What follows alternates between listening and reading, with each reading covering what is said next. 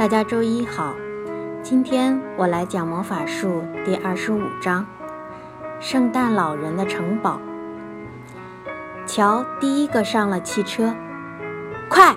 他大叫：“我听见砰砰砰先生跑来的声音了，他一定是已经挣脱了。”砰砰砰先生的确挣脱了，他出现在他的古怪房子边。原来。他把自己的胡子剪短了，看上去奇怪极了。玩具兔发动了汽车，就在平底锅先生坐在车里的一刹那，汽车加速冲了出去。可是，他的一个水壶飞出去了，当啷一声掉在路边。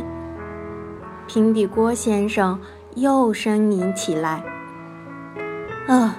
谢天谢地，水壶又飞一个了。乔说：“他不会再撞我了。”哦，不好，我感觉又要翻筋斗了。你不能现在下车翻筋斗。”月亮脸坚定地说：“除非你想被砰砰砰先生抓住。”平底锅先生，咱俩紧紧拉住乔，不许他在车里翻筋斗。阻止乔翻筋斗真困难，可他们做到了。到了一条顺畅的路后，兔子停下车，乔抓紧机会翻了十二个筋斗。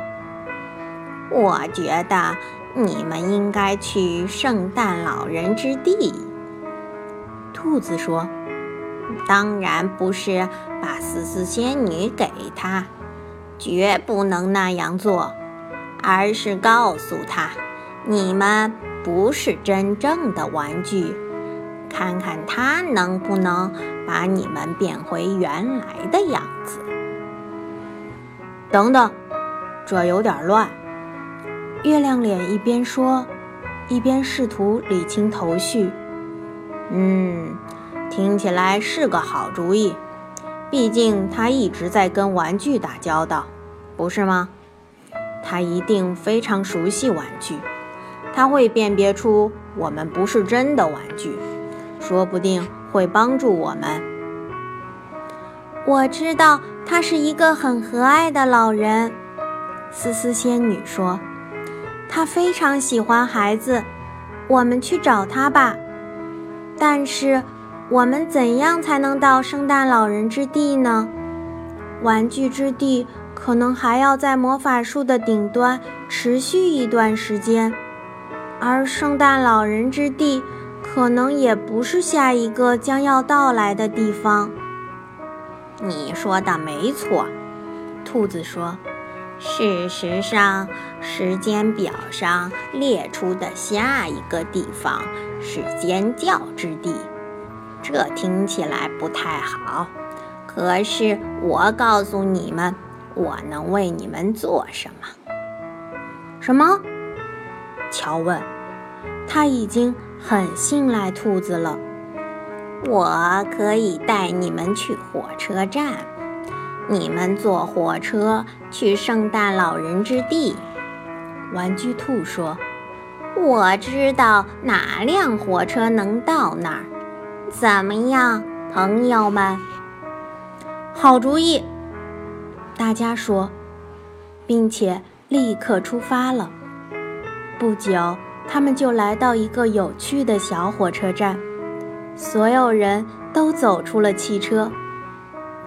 我希望你能永远待在我们的领地，思思布娃娃。兔子对思思仙女说：“你是我见过的最美的布娃娃。不过。”在这儿，你不会开心的，我也不想你不开心。我会给你写信的，思思仙女说。真的吗？兔子说。你知道吗？在我的生命中，我还从没收到过信呢。能收到信，这会让我觉得自己很重要。看，火车进站了！哇，火车要去圣诞老人之地，我们的运气真好。”月亮脸叫道：“再见，兔子，你真的是一个好朋友。我也会给你写信的。”天哪，真高兴，我可以收到两封信了。兔子快乐地说：“我们都会写信的。”乔一边说，一边热情地挥着手。“再见，很高兴遇见你。”思思仙女吻了兔子一下，她高兴得差点哭出来。我以前从未被人吻过，她说：“从没，一个吻，一些信。”天哪，我是只幸运的兔子。他们都爬进了火车，然后依依不舍地向兔子挥手道别。亲爱的伙伴们，乔说：“我们又出发了，不知道到圣诞老人之地要走多远。路途太遥远了，远的他们都睡着了。最后。”列车员叫醒了他们。“喂，说你们呢？你们不想在这里下车吗？”他说，“这里是玩具们经常下车的地方。”他们慌成一团，因为站牌上写着：“在这里下车，到圣诞老人城堡。”真及时！乔打着哈欠说：“哦。”快下车！我又要翻筋斗了。城堡在那儿，快看！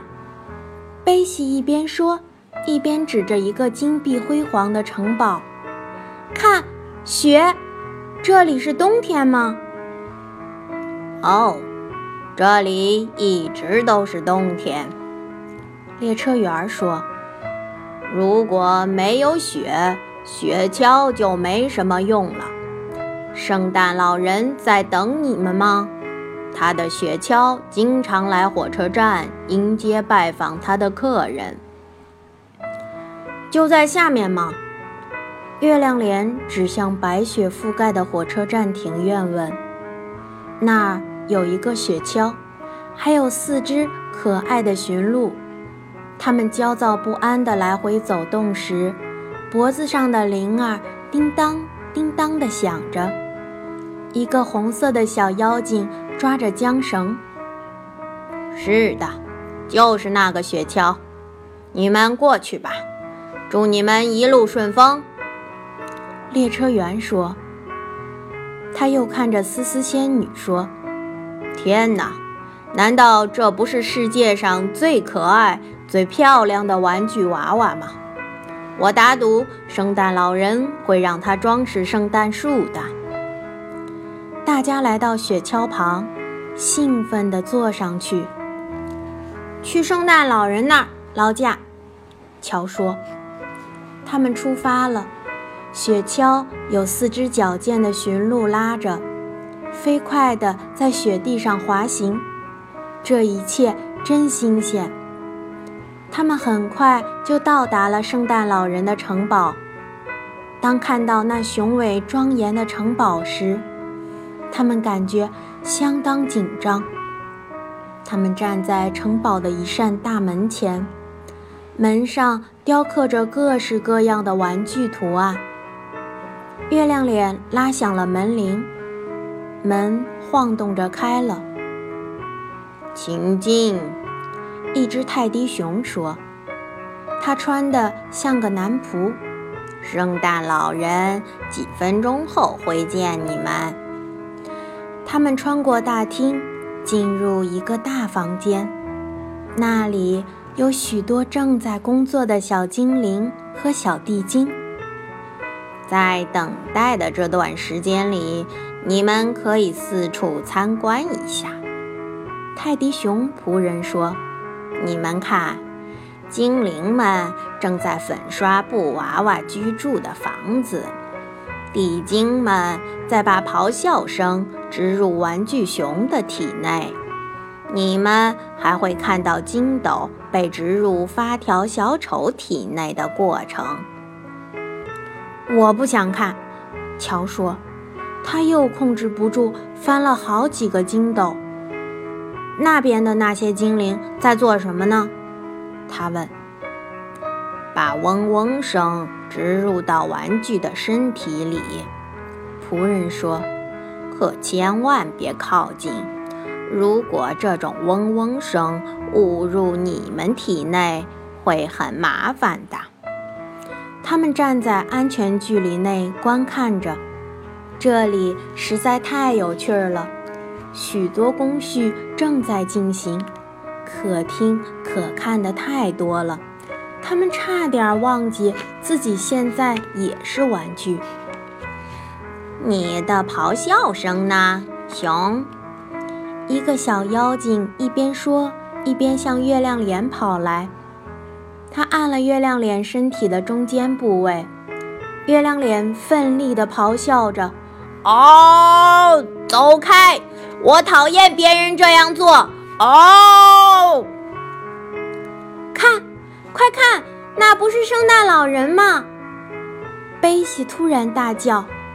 这时，一个高大的老人来到房间里，他穿着鲜红色的衣服，戴着一顶有白边装饰的红色帽子，喜气洋洋的脸上有一双神采奕奕的眼睛。是的，是圣诞老人！乔大叫。圣诞老人听见了他们的说话声，立刻走了过来。他惊喜地看着思思仙女。啊，他说：“你从哪里来？你肯定不是城堡里的精灵和地精们制造的。你是我见过的。”最最可爱的玩具娃娃，我有个好主意，把你放到我的大圣诞树的最顶端。请不要这么做，思思仙女说。圣诞老人又看了看其他人，他有点迷惑不解。你们从哪儿来？他说。我敢说，我从没有见过像你们这样的玩具。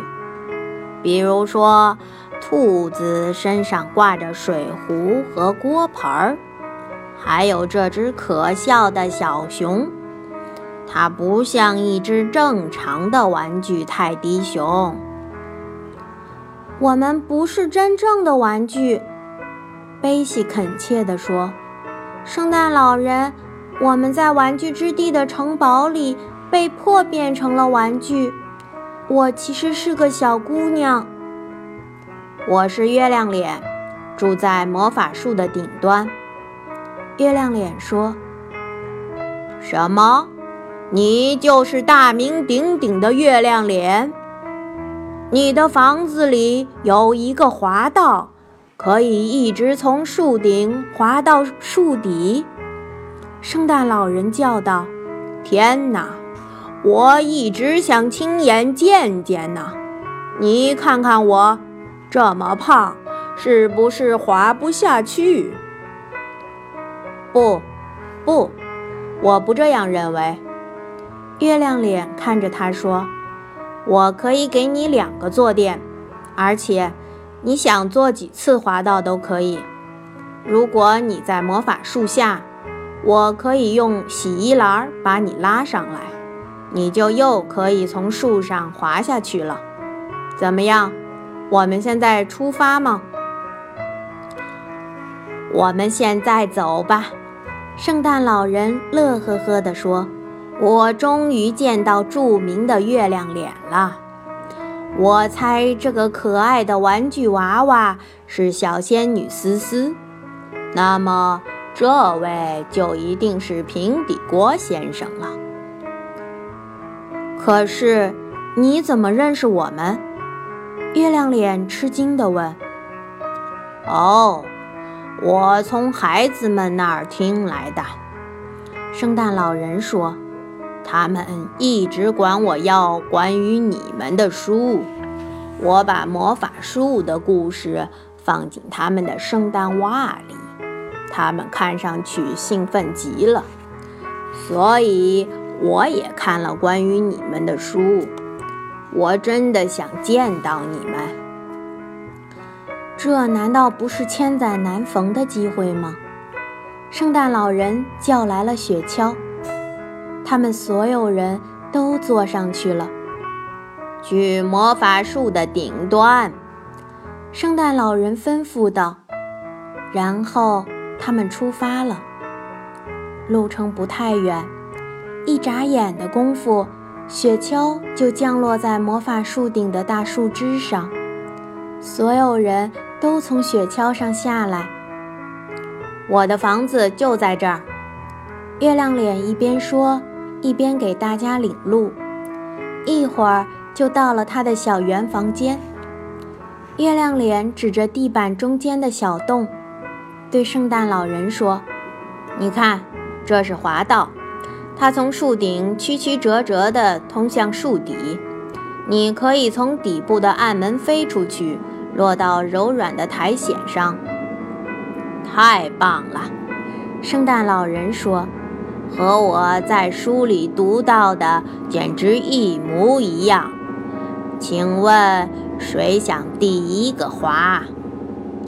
亲爱的圣诞老人，你能帮我们变回原来的模样吗？乔问。他害怕圣诞老人只顾着玩而忘记他们最重要的事儿。我感觉我又要翻筋斗了，我可不想一路翻着筋斗滑滑道。把你们变回去？当然可以，这很容易。圣诞老人说。滑道正是施行咒语的好地方，请闭上眼睛。他们都闭上了眼睛。圣诞老人轻轻地碰了碰每个人，唱起咒语来：“来时一同来，去时一同去。来时一同来，去时一同去。”之后，他们睁开了眼睛。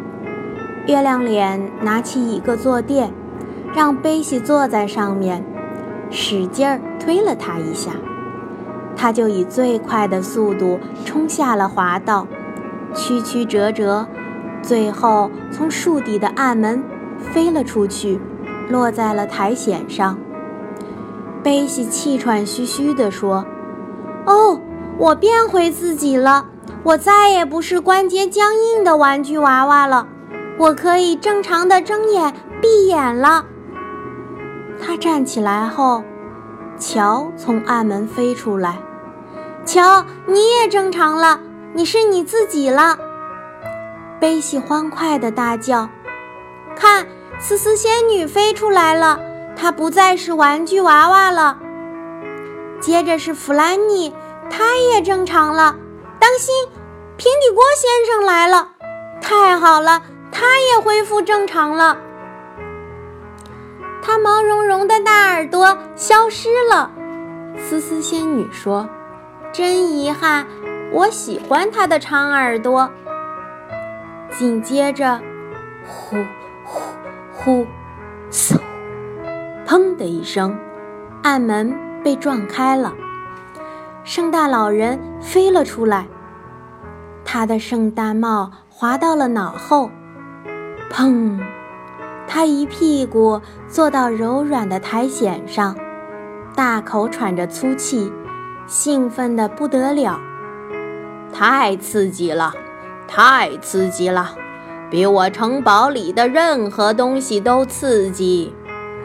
圣诞老人兴奋极了，当心！月亮脸来了！乔大叫。月亮脸飞出来了，它再也不是胖嘟嘟的泰迪熊，而是从前闪闪发光的自己了。我还要玩一次！圣诞老人站起来说：“我要怎样才能返回树顶，坐在篮子里？他可得抓紧机会再玩一次。”是的，乔说：“如果您不介意的话，我们就不一起上去了。您知道，我们的妈妈在等我们呢。我们得说再见了，真的非常感谢。再见，明年圣诞节见。圣诞老人说：“我会给你们带一些格外好的东西。”啊，篮子来了，我们进去吗？